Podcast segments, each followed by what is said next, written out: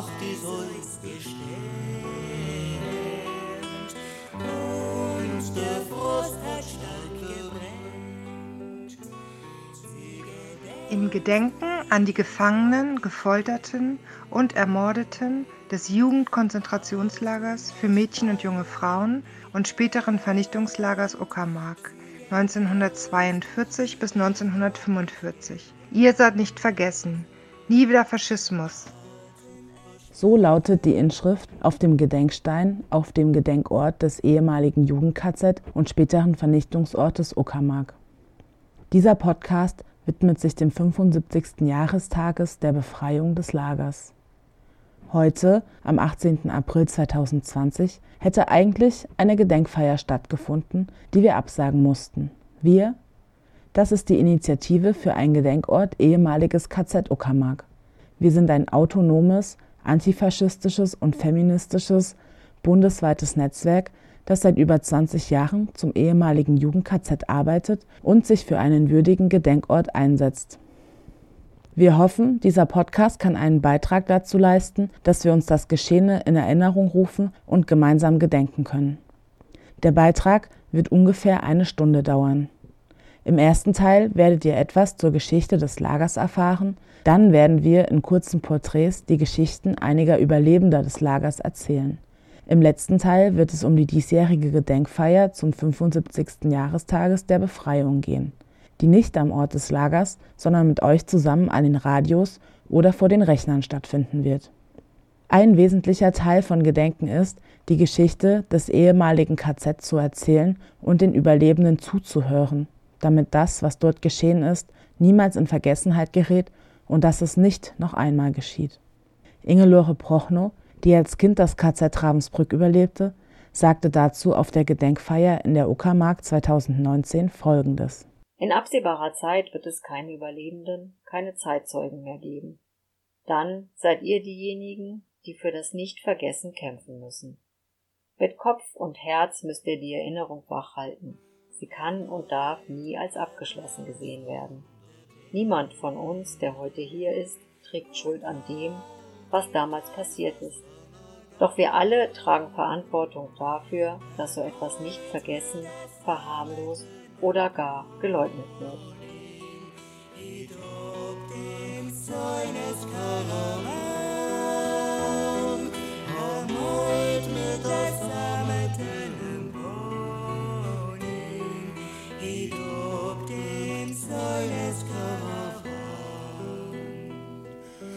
Gezielt geschossen und getroffen,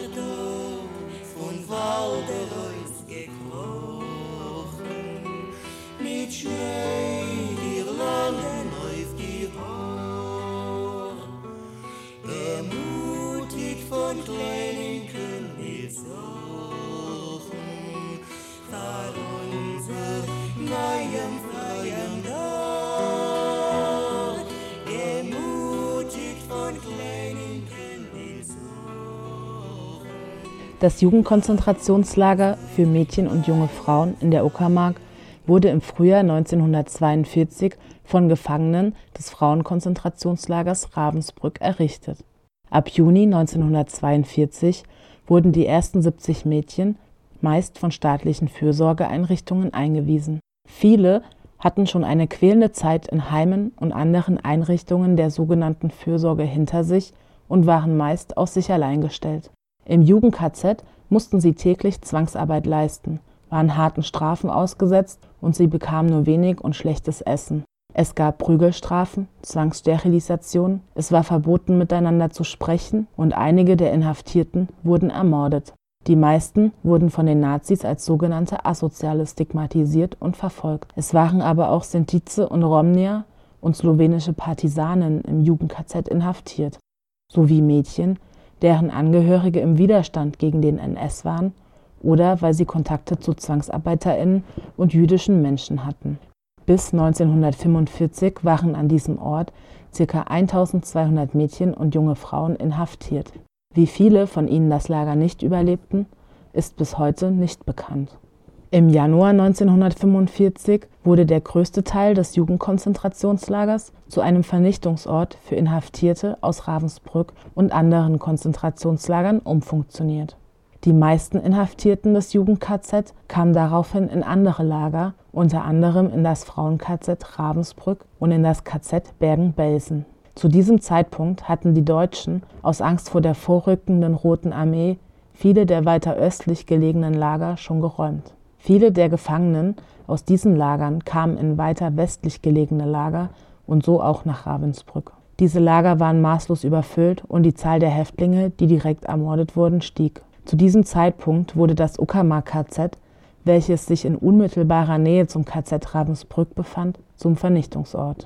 Wir hören jetzt einen Auszug aus der diesjährigen Rede der Initiative für einen Gedenkort ehemaliges KZ Uckermark, in der es ausführlicher um den Vernichtungsort geht. Von Januar 1945 bis zur Befreiung wurden Teile des Uckermark-Lagers zu einem Ort des Massenmordes umfunktioniert. Ende 1944, Anfang 1945 wurde das Jugend-KZ teilweise geräumt. Sieben Baracken wurden eingezäunt und ca. 20 Häftlinge des Jugend-KZs verblieben dort. Ende Januar wurden die ersten Frauen an den Vernichtungsort Uckermark gebracht. Kranke, Invaliden und ältere Frauen. Unter ihnen eine große Anzahl polnischer Frauen, die nach der Niederschlagung des Aufstands im Warschauer Ghetto im Spätsommer 1944 nach Ravensbrück deportiert worden waren. Zudem wurden ungarische Jüdinnen, Widerstandskämpferinnen verschiedener Nationalitäten und einige Häftlinge aus dem Männerlager in Ravensbrück dorthin gebracht. Die SS deportierte etwa 6.000 bis 8.000 Gefangene aus Ravensbrück in den Vernichtungsort Uckermark. Die Inhaftierten bekamen vollkommen unzureichende Ration Lebensmittel und mussten teilweise fünf bis sechs Stunden am Tag im Freien bei bitterer Kälte stehen. So starben zeitweise 50 bis 60 Personen am Tag. Unter extrem verschärften Haftbedingungen führten die SS Selektionen durch. Es fand eine gezielte Vernichtung und Ermordung statt. Täglich wurden Häftlinge in Lastwagen geladen und mit eingeleiteten Abgasen ermordet.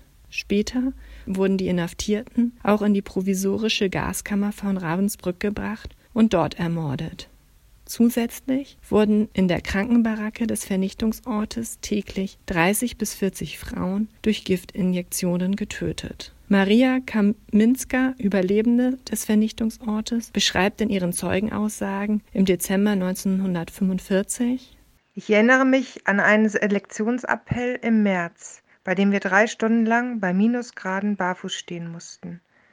Damals wurden etwa 300 Personen für Grabungsarbeiten ausgewählt. Sie gingen nach Ravensbrück. Viele von ihnen hatten sich freiwillig gemeldet, um der Uckermark zu entkommen. Sie wussten, dass sie dort der sichere Tod erwartete. Ich kam nicht in Frage, da ich kaum noch aufrecht stehen konnte. Also musste ich zurückbleiben. Die Lastwagen kamen weiterhin zu Block 6 und fuhren mit Häftlingen wieder davon, fast bis zur Auflösung des Lagers. Die Atmosphäre im Lager war bis zum Ende ein einziger Albtraum. Insgesamt ermordete die SS auf diese Weise von Januar bis April 1945 5000 bis 6000 Menschen.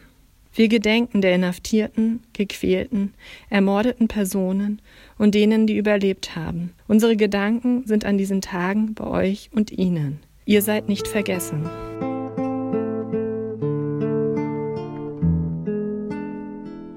Bis heute ist wenig über die Geschichte dieses Konzentrationslagers und des Vernichtungsortes bekannt. Die dort Inhaftierten zählten lange Zeit zu den vergessenen Verfolgten des Nationalsozialismus. Erst Anfang diesen Jahres, 75 Jahre nach der Befreiung, wurden sogenannte Asoziale und BerufsverbrecherInnen offiziell als NS-Verfolgte anerkannt. Für die meisten Mädchen und jungen Frauen, die das Lager überlebten, war das Weiterleben nach der Befreiung sehr schwierig. Die erlebte Ausgrenzung ging oft nach ihrer Rückkehr an ihre Wohnorte weiter. Oft waren es dieselben Beamtinnen, die sie ins KZ eingewiesen hatten, die nach 45 bei den Behörden weiter für sie zuständig waren. Oft wurden sie von den Nachbarinnen und der Gemeinde gedemütigt und geächtet. Es gab keine materielle und psychologische Unterstützung für die Überlebenden. In der deutschen Nachkriegsgesellschaft galt die Verfolgung von als sogenannt asozial und kriminell Stigmatisierten als richtig. Die Jugendkonzentrationslager, die bei den Nazis verharmlosend Jugendschutzlager genannt wurden, wurden erst in den 70er Jahren von der BRD und DDR als Konzentrationslager anerkannt. Die meisten Inhaftierten haben keine Entschädigungen erhalten. Noch heute wird das Wort asozial und assi benutzt, um Menschen abzuwerten und Hass gegen zum Beispiel arme oder wohnungslose Menschen geschürt. Die bittere Bilanz von Käthe Anders, die infolge ihrer zweijährigen Haft im Uckermark-KZ jahrzehntelang mit erheblichen psychischen und physischen Problemen zu kämpfen hatte, dürfte bestimmt für viele gelten, die in Uckermark inhaftiert waren. Irgendwie muss ich das Ganze halt verkraften. Sicher ist jetzt schon manches leichter, aber ich bin geschädigt. Ich bin nicht mehr als normaler Mensch zu bezeichnen, so wie früher. Ein junger Mensch ist durch diese Erlebnisse vielleicht seelisch mehr geschädigt worden als die, die schon 30 waren, die schon Familie hatten. Die haben auch gelitten, furchtbar. Aber sie hatten schon einen Partner, der sie gern gehabt hat. Sie haben schon gelebt. Wir Jungen haben ja noch nicht gelebt. Wir haben vorher nicht gelebt und nachher nicht. Stiller, stiller Quellen, Quallen und in Harz arum. Nach der Befreiung des Lagers wurde das Gelände militärisch genutzt.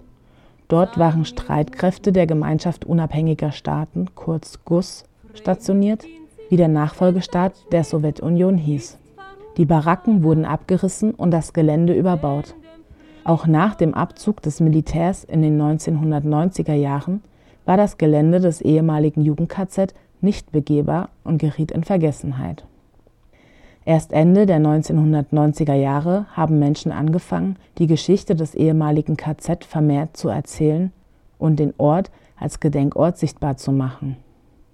1997 gab es das erste Baucamp auf dem ehemaligen KZ-Gelände, bei dem Barackenfunde ausgegraben wurden. Seither finden fast jährlich Bau- und Begegnungscamps statt. Es hat sich auch eine Initiative gegründet, die sich seit über 20 Jahren zusammen mit Überlebenden und ihren Angehörigen für einen würdigen Gedenkort auf dem Gelände des ehemaligen Jugend-KZ und späteren Vernichtungsortes Uckermark einsetzt.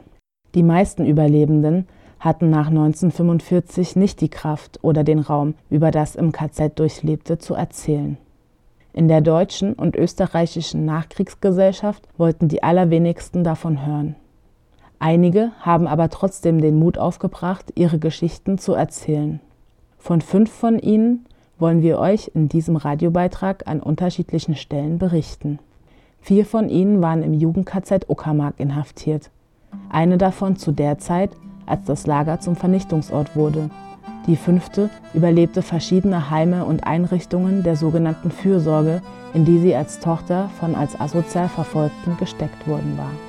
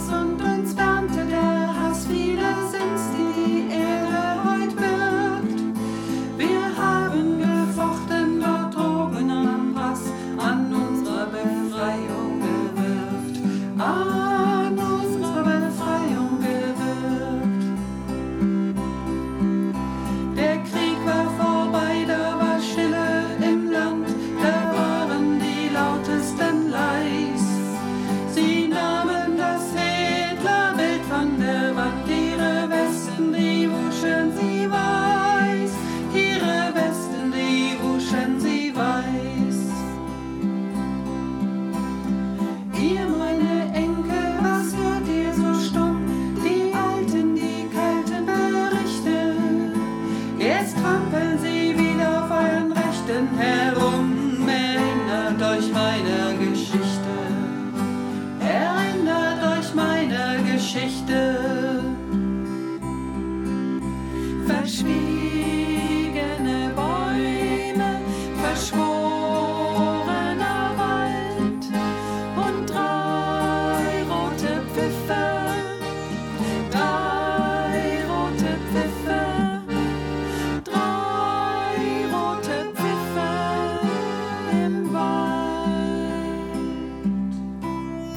Lucia Bawikowska wurde im Mai 1943 an ihrer Arbeitsstelle in Tschew, einer Kleinstadt in der Nähe von Gdansk in Polen, verhaftet. Lucias Bruder wurde zusammen mit mehreren jungen Männern aus der Nachbarschaft für die Wehrmacht zwangsrekrutiert und desertierte. Zur Strafe wurde Lucia zusammen mit ihren Eltern und ihrer Schwester zunächst in ein Gestapo-Gefängnis und dann in das KZ Stutthof verschleppt. Auch andere Familien aus der Nachbarschaft, deren Söhne zusammen mit Lucias Bruder desertierten, kamen ins KZ. Im Mai 1944 wurden Lucia, ihre Schwester und ihre Freundin Bronka nach Ravensbrück und dann nach Uckermark deportiert. Lucia erinnert diese Zeit. Sprechen konnten wir überhaupt nicht. Bei Arbeit nicht, weil auf der Straße, wenn wir nicht kein Anruf bekommen wir dann, wenn jemand gesprochen hat. Morgen, das Wasser war, war kalt und war dann kalt. Und manche Mädchen sagten, uh, klar, kalt. Raus, alle raus, nackt um die Baracke rum, barfuß. Und dann zurück anziehen. Das war alles auf Zeit, das war alles auf Zeit.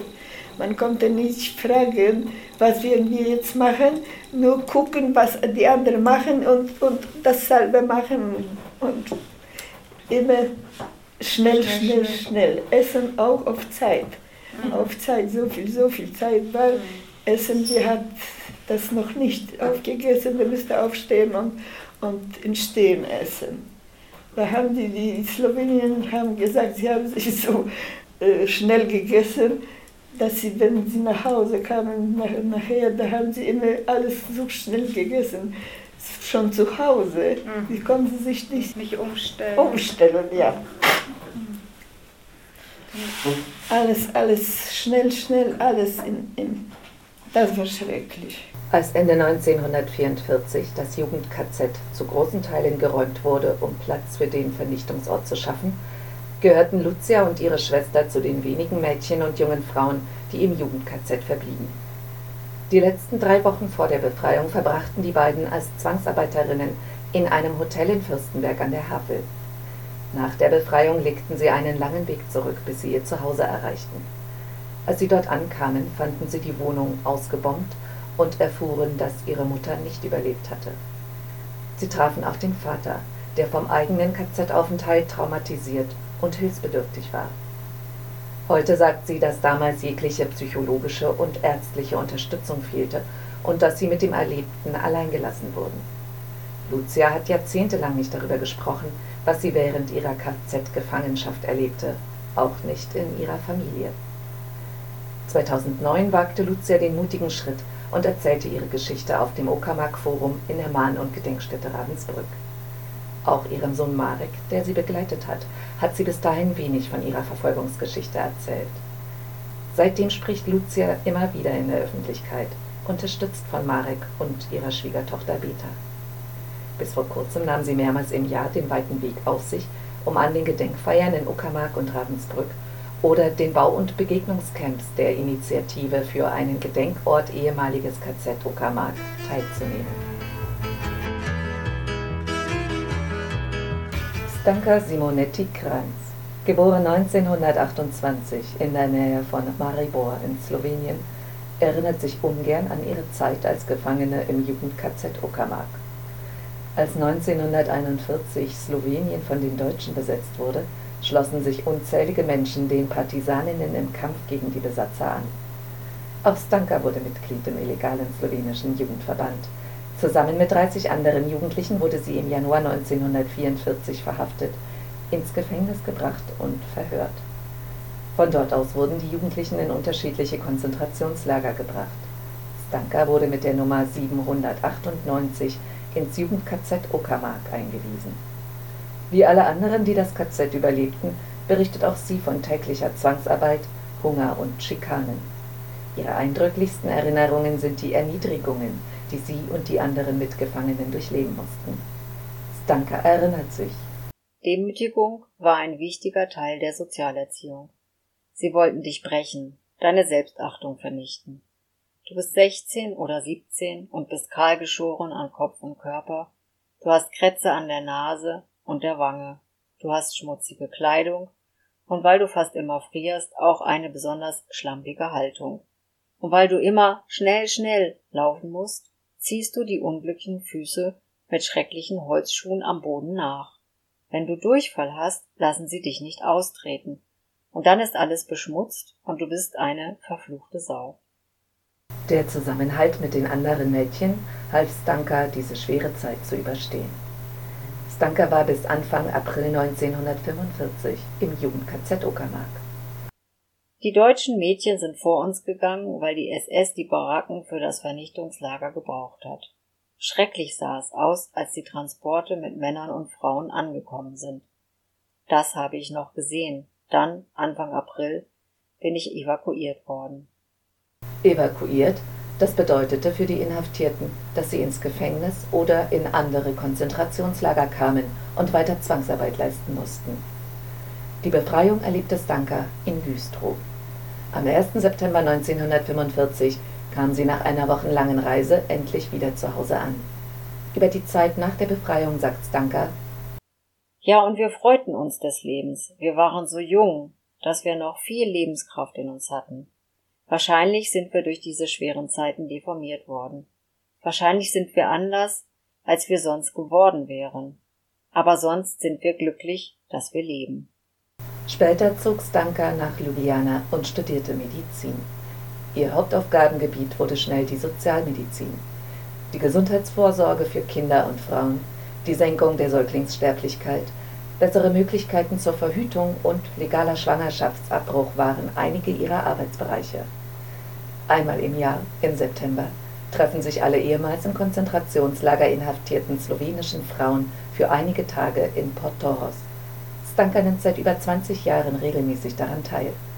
Bis vor wenigen Jahren besuchte sie auch die Gedenkfeiern zum Jahrestag der Befreiung des Jugend-KZ Uckermark.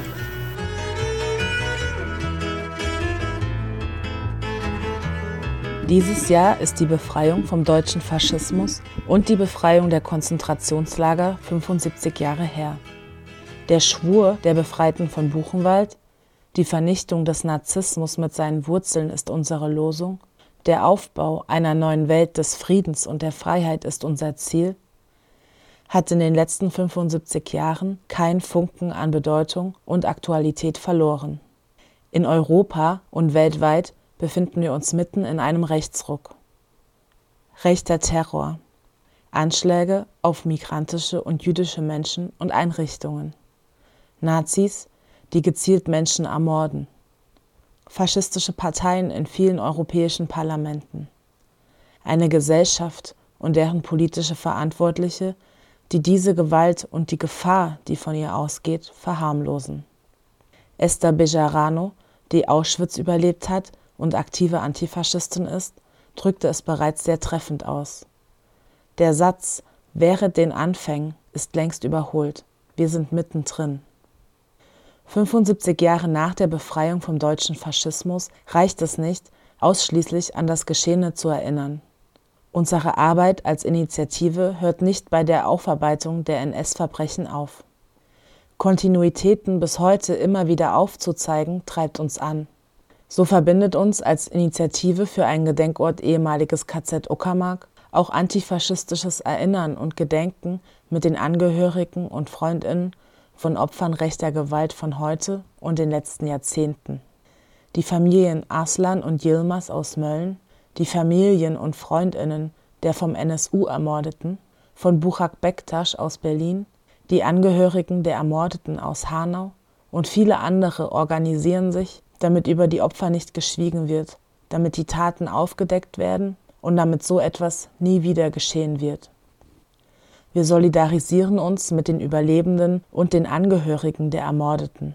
Und wir möchten die Kämpfe um ein würdiges Gedenken an die Opfer rassistischer, antisemitischer und neonazistischer Gewalt und Terror unterstützen.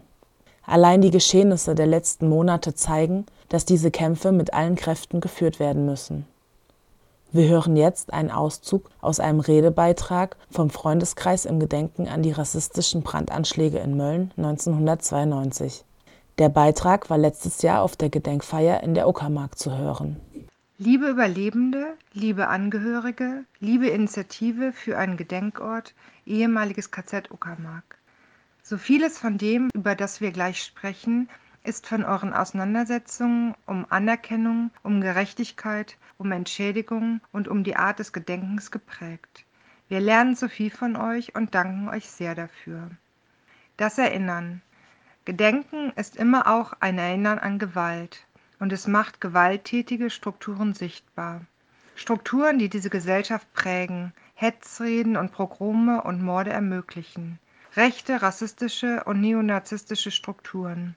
Strukturen von damals, Strukturen von heute. Gedenken ist nichts Abstraktes. Gedenken ist immer mit den Menschen verknüpft, an die gedacht wird. Es geht um die Menschen, die fehlen. Darum, sie sichtbar zu machen. Daran sind wir auf euch, die Angehörigen und Überlebenden, angewiesen. Gedenken ist persönlich und darin auch politisch. Gedenken trägt viele Facetten in sich. Wut und Stille, Trauer und Verzweiflung. Die Vorstellungen von euch Überlebenden, euch Angehörigen und Freunden der Ermordeten sollen Maßstab für Gedenken sein.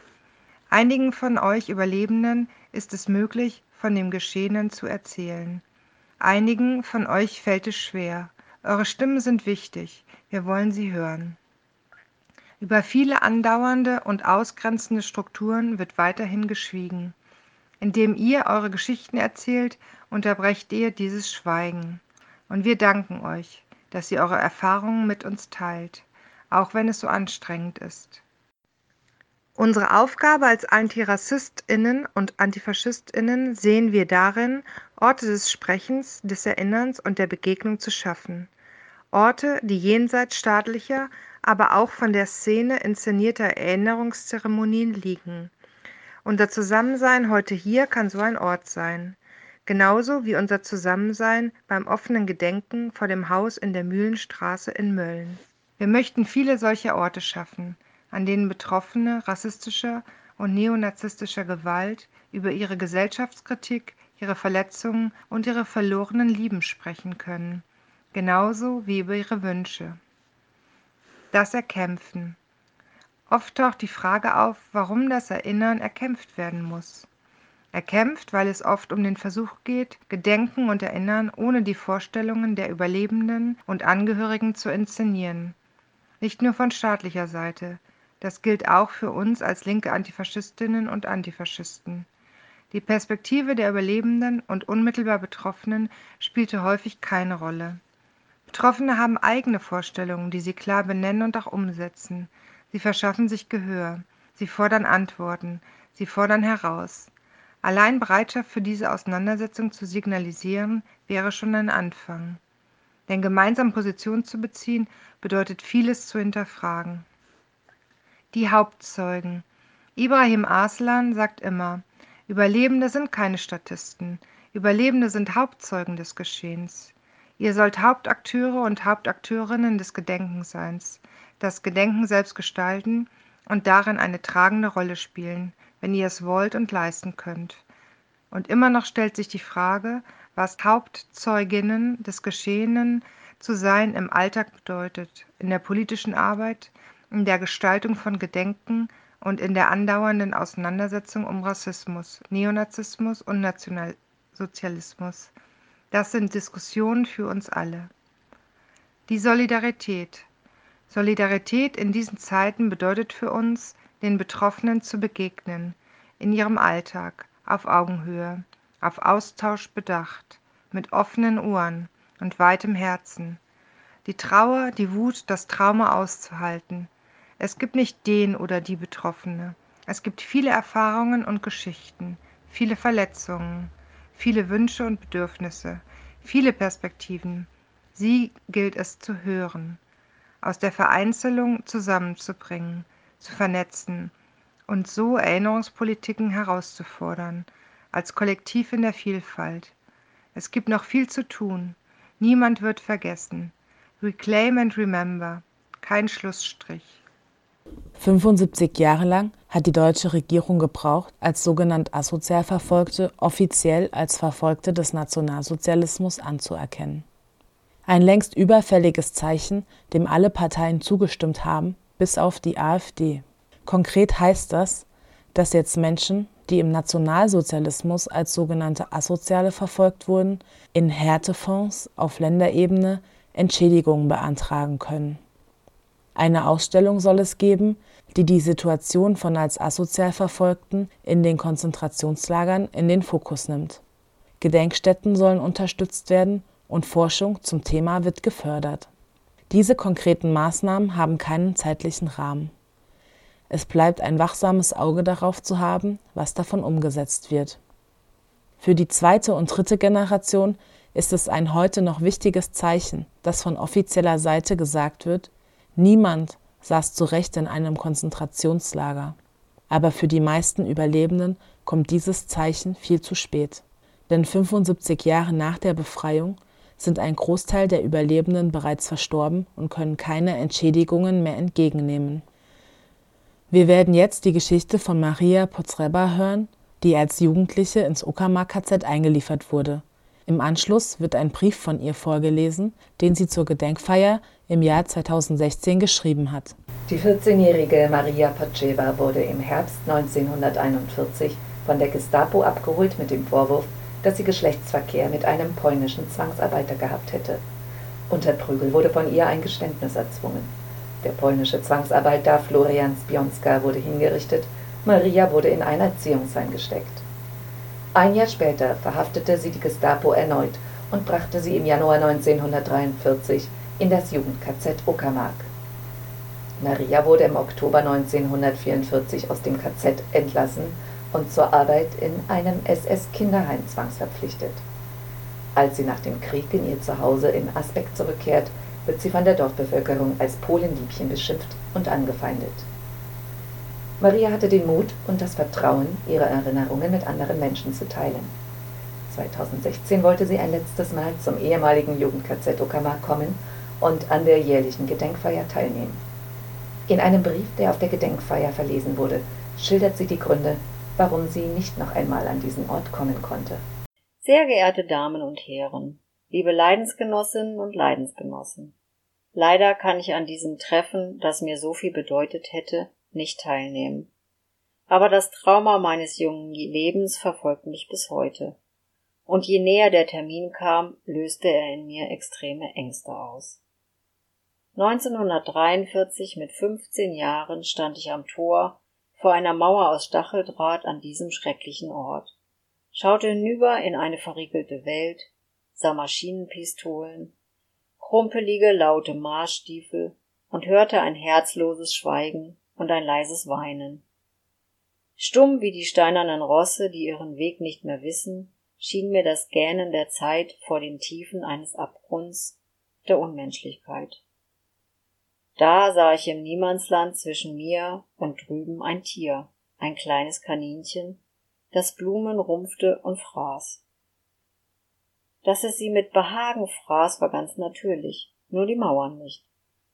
Dass das Tier Mauern, Gewehre und Niemandsland nicht respektierte, berührte mich wie Scherz und Hohn vor der Torheit der Welt, die sich in Hass und Misstrauen zum Fluch für die Zukunft der Menschen so grausam verirrte.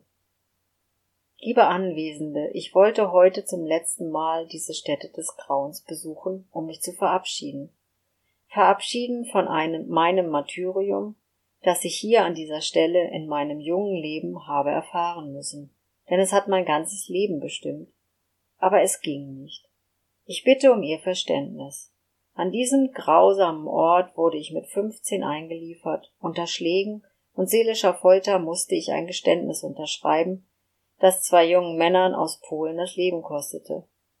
Heute muss ich oft hören, Maria, das musst du vergessen. Dieses Trauma verfolgt mich in vielen schlaflosen Nächten und oft frage ich mich und auch Sie, darf man ein Unrecht vergessen, wo doch heute wieder Fremdenhass und Nazi-Parolen laut werden? Liebe Gäste, ich habe in meinem hohen Alter Angst um unsere Gesellschaft. Darum bitte ich alle jungen Menschen, lasst nicht zu, dass sich so etwas Schreckliches wiederholt. Ich danke Ihnen, Maria Proceva. Maria Proceva starb im Februar 2017. Es gibt einen Film, in dem sie über ihre Erlebnisse im KZ und über die Ausgrenzung, die sie danach erlebt hat, berichtet. Der Film heißt Dass das heute noch immer so ist. Kontinuitäten der Ausgrenzung. Der Film kann kostenlos auf Vimeo geschaut werden.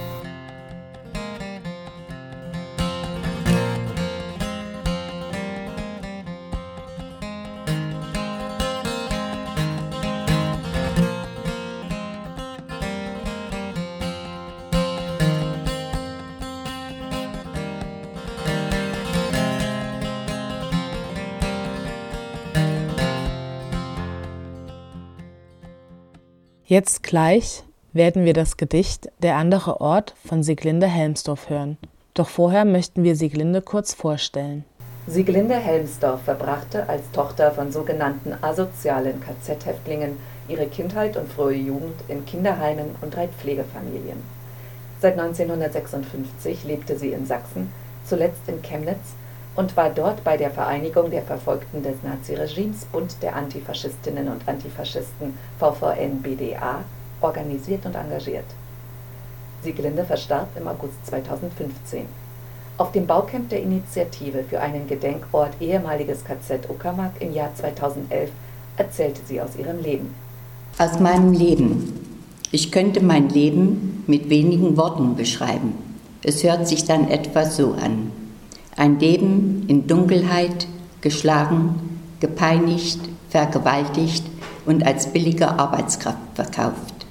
Ich könnte es aber auch mit den Worten erklären, ich hatte vier Mütter, drei Väter und dazwischen war Haus Sonnenschein.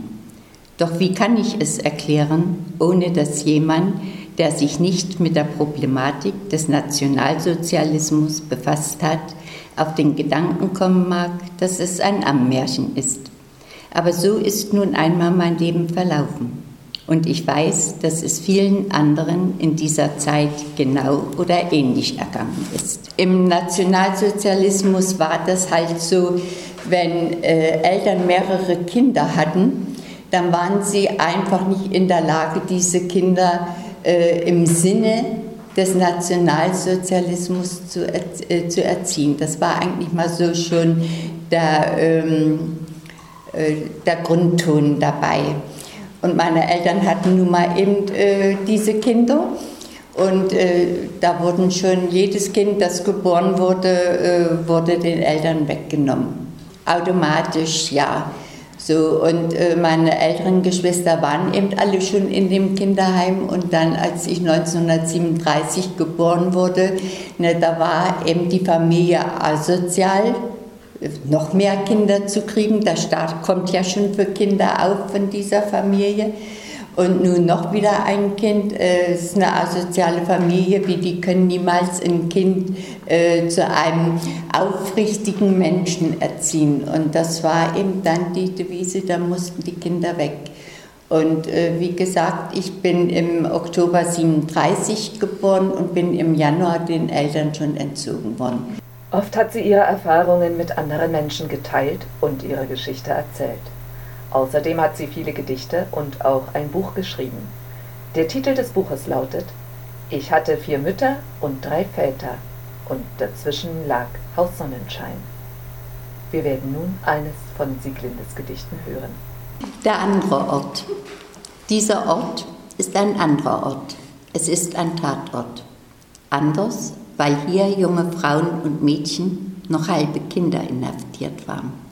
Anders, weil die Baracken, jede für sich, mit Stacheldraht umgeben war, um sie nach Fertigstellung sofort mit Häftlingen zu belegen und um den weiteren Bau von Baracken nicht zu behindern und eventuelle Fluchtversuche von vornherein auszuschließen.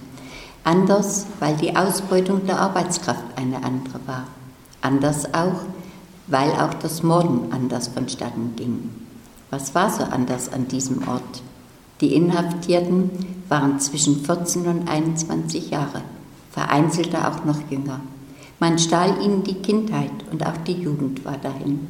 Es fehlte ihnen die Erfahrung für die Bewältigung von schwierigen Problemen des Lebens.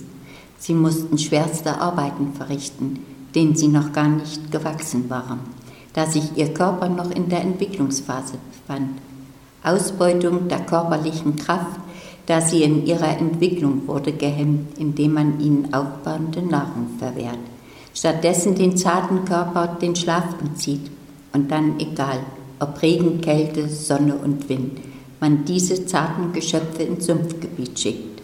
Dort stehen sie barfuß oder mit Pantoffeln bestückt, Stunde um Stunde, um trocken zu legen dieses Sumpfgebiet. Und wer nicht dort zum Einsatz kam, den teilte man bei Siemens ein und abends zurück in das Barackenlager von des Tages Arbeitslast. Mit dem Wunsch, sich hinzulegen, muss man lange noch auf dem Appellplatz stehen. Und ist der Körper einst verbraucht und die Kraft reicht nicht mehr aus, da war was Neues schon erfunden und man lieferte frei Haus. Im Januar des Jahres 1945 wird das Lager aufgeteilt. Baracken wurden abgeteilt und mit Sichtschutz noch versehen. So war die Mordfabrik bereit, die durch Ausbeutung Geschwächten aufzunehmen. Was dann geschah, war Massenmord, bis heute auch noch ungestraft. Das Morden hier war eine andere Form, denn mit Pulver und auch Spritzen mit Phenol schickte man jedes unbrauchbar gewordene Wesen in den Tod. So ging es bis April 1945 Tag für Tag und man auf diese Weise etwa 5000 oder auch noch mehr ermordet hat. Dies kann und darf man nicht vergessen. Wir müssen stets daran erinnern.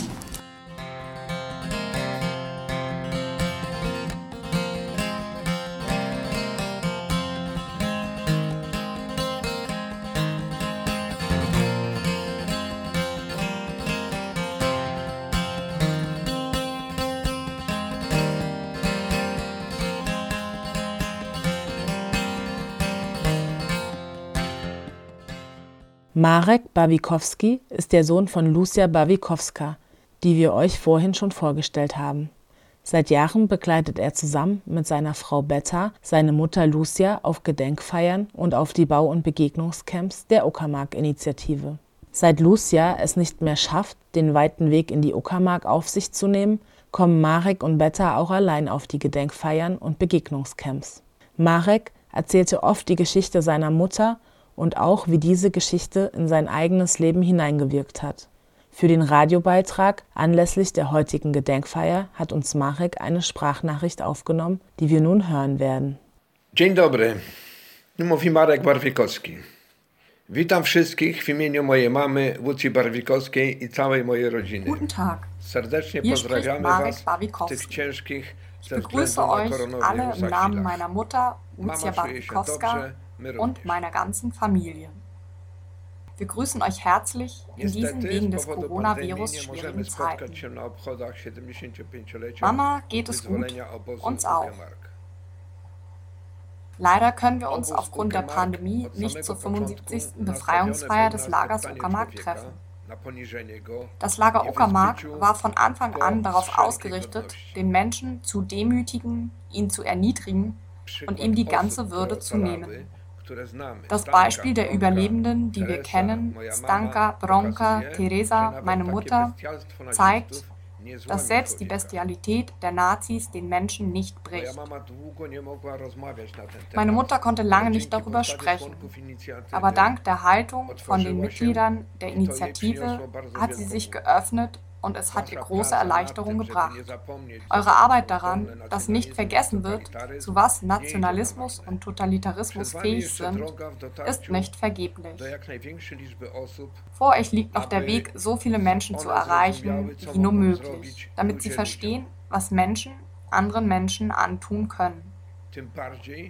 Dies ist umso wichtiger, als dass der extreme Nationalismus sich immer mehr ausbreitet. Wir unterstützen euch bei dieser Arbeit von ganzem Herzen. Jetzt ein wenig darüber, was bei uns zu Hause gerade passiert. In den letzten Tagen beschäftigen wir uns sehr mit neuen Ereignissen in meiner Familie. Es stellte sich heraus, dass mein Onkel Sigmund, Bruder von meinem Vater Václav, 1944 nach der Landung der Alliierten in der Normandie von der Wehrmacht zu den Amerikanern floh. Die Amerikaner bildeten ihn aus und 1945 wurde er in der Nähe von Chemnitz hinter dem deutschen Militär heruntergelassen. Diese Operation hieß Eagle und das Projekt, an dem mein Onkel teilnahm, hieß Manhattan Project. Ich bin gerade in der Quellensuche, um die Geschichte meines Onkels besser kennenzulernen. Eine Geschichte, über die ich bis jetzt im Grunde nichts wusste. Es zeigt sich, dass Vortragen am Telefon für mich nicht nur sehr neu ist, sondern auch ziemlich viel Stress bedeutet. Ich denke, dass ich ziemlich gut zurechtgekommen bin. Zum Abschluss. Lasst uns nicht vom Coronavirus unterkriegen. Lasst uns trotz der Schwierigkeiten fröhlich sein, lasst uns aufeinander und auf uns selbst aufpassen und uns schützen, damit wir uns alle im August im Himmel forttreffen können. Ich wünsche euch gesunde und frohe Ostern. Bis bald. Do zobaczenia. Seit 2005 organisieren wir als Initiative fast jährlich eine Befreiungsfeier auf dem Gelände des ehemaligen Jugend-KZ. Zu Beginn haben vorwiegend Überlebende auf den Feiern gesprochen. Sie haben uns ihre Geschichten erzählt, was sie in diesem Lager erlebten, ihren Schmerz mit uns geteilt, ihre politischen Einschätzungen vermittelt, ihre Sorge vor dem Erstarken von rechten Kräften. Ganz bewusst wird die Feier von Initiativen getragen, die mit einem antifaschistischen Blick auf das Gedenken schauen. Und wie jedes Jahr gibt es auch eine Rede von der Initiative für einen Gedenkort ehemaliges KZ Uckermark. Vor 75 Jahren, am 30. April 1945, wurde das Jugendkonzentrationslager für Mädchen und junge Frauen Uckermark und der spätere Vernichtungsort von der Roten Armee befreit. Wir gedenken an diesen Tagen der inhaftierten, gequälten, ermordeten Personen und denen, die überlebt haben. Unsere Gedanken sind bei euch und Ihnen. Ihr seid nicht vergessen. Zum Erinnern und Gedenken an die Verbrechen der Nationalsozialisten gehört für uns auch die Betrachtung aktueller gesellschaftlicher Gewaltstrukturen, Kontinuitäten von Ausgrenzung und einen kritischen Blick auf Rassismus, Antisemitismus und Klassismus zu werfen. Dies bedeutet für uns ein Nie wieder Faschismus, der Schwur von Buchenwald im Hier und Jetzt. In diesem Jahr steht für uns aktueller Antisemitismus im Blickpunkt. Nur wenige würden abstreiten, dass es in Deutschland Antisemitismus gibt. Spätestens seit des Anschlages auf eine Synagoge in Halle ist das auf tragische Art überdeutlich geworden. Was erschreckend ist, ist der Umgang mit dem Ausmaß des aktuellen Antisemitismus in allen Teilen der Gesellschaft und wie viel Mühe darauf verwandt wird, das Ganze kleinzureden bzw. zu verdrängen. Immer wieder werden Taten wie 2011 in Utøya in Norwegen, 2019 in Christchurch in Neuseeland, am 9. Oktober 2019 in Halle und dieses Jahr am 19. Februar in Hanau durch den Verweis auf die Tat eines vermeintlichen Einzeltäters massiv relativiert. Diese Taten werden nicht als gesellschaftlicher Ausdruck rassistischer, antisemitischer und rechtsextremer Haltung wahrgenommen, Nein, es wird massiv verharmlosend von Alarmzeichen gesprochen. Nun folgen drei Stimmen von jüdischen Menschen. Das hier ist der Notfall, nicht der Alarm davor. Und im Notfall weiter schockiert dazustehen, ist tödlich. Schrieb der Journalist und Musiker Dimitri Kapitelmann nach Halle. Deborah Antmann, Autorin und feministische Bloggerin, schrieb: Halle wird zu einem Wikipedia-Eintrag verrauchen und die weißen Deutschen werden nichts gelernt haben. Es wird sich nichts verändern. Max Czolek, Lyriker und Autor, schrieb, die Juden werden einmal mehr so behandelt, als seien sie wertvolles Porzellan, das in Deutschland besonderer Pflege bedarf. Ich kenne das. Meine gesamte Kindheit und Jugend über ging ich auf eine Schule mit Sicherheitszaun und Wärmekameras. Das war normal für mich und meine Freunde und Freundinnen. Obwohl das als Zustand natürlich überhaupt nicht in Ordnung ist. Die Reaktion auf Halle muss selbstverständlich mehr sein als Betroffenheit. Sie braucht konkrete Vorstellungen davon, was sich verändern muss, damit sich so etwas nicht wiederholt. Dass es nach der Shoah nicht genügt, ein paar Sicherheitskameras und dicke Türen bereitzustellen, sondern dass es einer anderen Gesellschaft bedarf. Drei jüdische Stimmen, die deutlich machen, dass mehr passieren muss. Wir wollen solidarisch zusammenstehen mit all unseren Vielfältigkeiten und Unterschieden, heute und auch morgen. Solidarisch heißt für uns, wo auch immer sich Antisemitismus, Rassismus und Sexismus zeigen, einschreiten, öffentlich machen, handeln und besonders den Betroffenen zuhören. Anteil nehmen heißt jüdisches Leben wahrnehmen. Die Einzelnen wahrnehmen als eigenständige, selbstbewusste, handelnde Menschen, nicht nur als Opfer und Nachfahren der Opfer der Shoah, als solche, die hier geblieben sind und die es den Nachfahren der Täterinnen möglich machen, sich gut und vergangenheitsbewältigt zu fühlen, weil ja jüdische Menschen immer noch hier leben können. Antisemitismus wird fast immer nur dann wahrgenommen, wenn es der Antisemitismus der sogenannten anderen ist. Wir dürfen nicht den Fehler machen und Antisemitismus nur bei Rechten sehen. Antisemitismus ist ein gesamtgesellschaftliches Problem und darf nicht zur Floskel verkommen, sondern bedarf unserer täglichen Selbstreflexion. Lasst uns hören, zuhören und vor allem ernst nehmen, wenn Bedrohungen und Befürchtungen benannt werden und immer wieder menschenfeindlichen Ideologien eine klare Absage erteilen. Keinen Fußbreit der Faschistinnen, beginnt in der sogenannten bürgerlichen Mitte. Und es braucht viel mehr Antiverfahren, antifaschistische Allianzen gegen Rassismus und Antisemitismus, auch mit den Betroffenen und laute und klare Solidarität. Um Antisemitismus wirksam zu bekämpfen, brauchen wir auch andere Bilder, Vorbilder und Geschichten und nicht nur jene Fülle an Darstellungen, die das Judentum in Deutschland mit Opferrollen, also der Shoah, Antisemitismus oder als vermeintlicher Aggressor im Nahostkonflikt verknüpfen. Zum Beispiel die Geschichten von mutigen, widerständigen Queeren, Juden, Jüdinnen, die die vielfältigen jüdischen Identitäten verdeutlichen. Diese Geschichten fehlen, lasst sie uns suchen. Antisemitismus, Rassismus und Antifeminismus sind heute Teil rechter Gewaltstrukturen und greifen ineinander. Sie sind jedoch auch tief verankert in der sogenannten Mitte der Gesellschaft. Rechte wie auch andere gesellschaftliche Akteurinnen versuchen immer wieder einzelne Diskriminierungsformen gegeneinander auszuspielen. Dem gilt es, aus einer antifaschistischen, feministischen Perspektive heraus entschieden entgegenzutreten. Antirassismus bedeutet für uns, sich immer auch gegen Antisemitismus und Sexismus zu richten. Feminismus bedeutet immer sich auch antirassistisch und gegen Antisemitismus zu positionieren. Antisemitismus sollte nicht unter Rassismus mitgedacht werden, sondern eigenständig erkannt werden. Auch der Kampf gegen Antisemitismus sollte immer den Blick auch auf Rassismus und auf Sexismus richten. Das heißt für alle, die diese Gesellschaft radikal ändern wollen, sich selbstkritisch mit Rassismus, Sexismus und Antisemitismus zu beschäftigen. Nach Halle, Hanau und den vielen Angriffen auf Geflüchtete heißt es, dieses Land muss den Lebenden zuhören und den Toten gedenken. Aus Verantwortung für die Menschen, die hier sicher leben wollen, ohne Angst und auch aus Respekt vor den Opfern. Aus feministischer Perspektive gegen jeden Antisemitismus und Rassismus. Für eine solidarische Gesellschaft der vielen.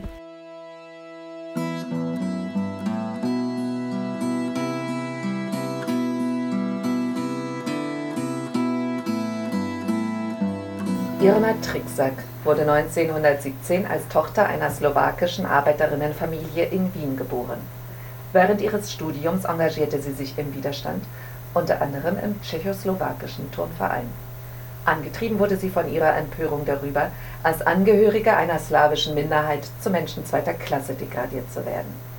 Irma und ihr Freund vervielfältigten und verteilten Flugblätter und halfen bei Sabotageaktionen mit.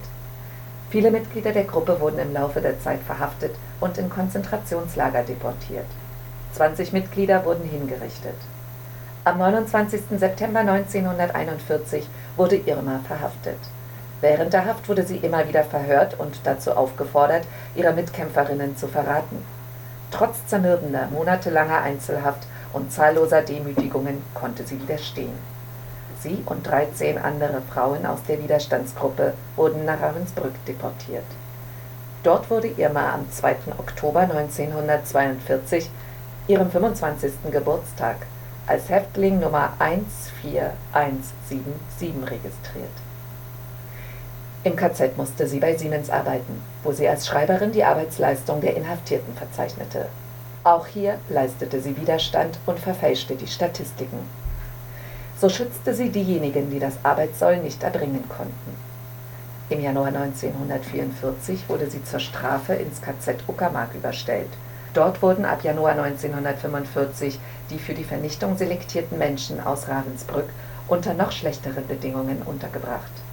Sie haben selektiert unter diesen kranken, gebrechlichen, alten Frauen wir sind angekommen, es hat geschneit, es hat Minusgrade gegeben, die Strohsäcke waren draußen nicht eingeräumt, die alten Kranken mussten uns helfen einräumen. Die Frauen haben sich noch nichts gedacht, weil man ihnen versprach, das ist ein Erholungslager. Die haben ja nie die Wahrheit gesagt, es war immer eine Tücke dahinter, eine Lüge und so weiter. Und äh, als man ihnen im Winter hat man ihnen die Jacken und die Strümpfe weggenommen. Es war unter Null. Und, und sie stehen ließ so. Dann haben sie begriffen, was mit ihnen geschehen soll. Sie sollten verhungern, weil die Rationen gekürzt waren. Sie sollten erfrieren, weil man ihnen die Kleidung weggenommen und sie, sie haben das weniger essen. Also und dann haben sie erst begriffen, Irmas Verdacht, dass die Selektierten ins Gas geschickt und auch im sogenannten Krankenrevier durch Gift ermordet wurden, bestätigte sich. Auch dort gab es ein Krankenrevier. Aber dort sind sie nicht hingekommen, um gesund kuriert zu werden, sondern sind sie hingekommen, damit sie schneller, noch schneller sterben. Da gab es zwei Sanitätsdienste, also Männer, Sanitätsdienste, Dienst, SD nannte man das. Röhl, Köhler und Rapp hießen sie und einen Häftling, die hieß Vera Salvequart. Das war eine Sudetendeutsche, eine Medizinstudentin.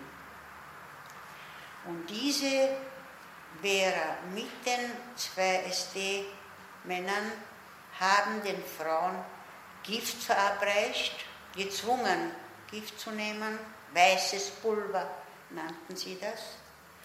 Und es wurden auch Giftspritzen verabreicht ins Herz, damit sie sterben. Ich war ein einziges Mal in diesem Revier, aber niemand, niemand. Und wenn sie mich getötet hätten, hätte mich noch einmal dazu gebracht, in dieses Revier zu gehen. Die Frauen, die lagen alle am Boden die wandten sich in Krämpfen sie waren nicht mehr Menschen, sie waren so verunstaltet durch den Schmerz und durch die Krämpfe. Irma gelang es zurück in das Hauptlager Ravensbrück überstellt zu werden. Ende April 1945 wurden Irma und ihre Freundinnen auf den Todesmarsch getrieben, von dem sie am 29. April entkommen konnten. Nach einem langen Heimweg fand sie ihre Eltern wieder. Von ihren Geschwistern überlebte nur ihre Schwester. Ihr Bruder Jan und ihr Verlobter Ludwig wurden in einem Nebenlager des KZ Mauthausen ermordet. Ihr Bruder Stefan starb an der Front.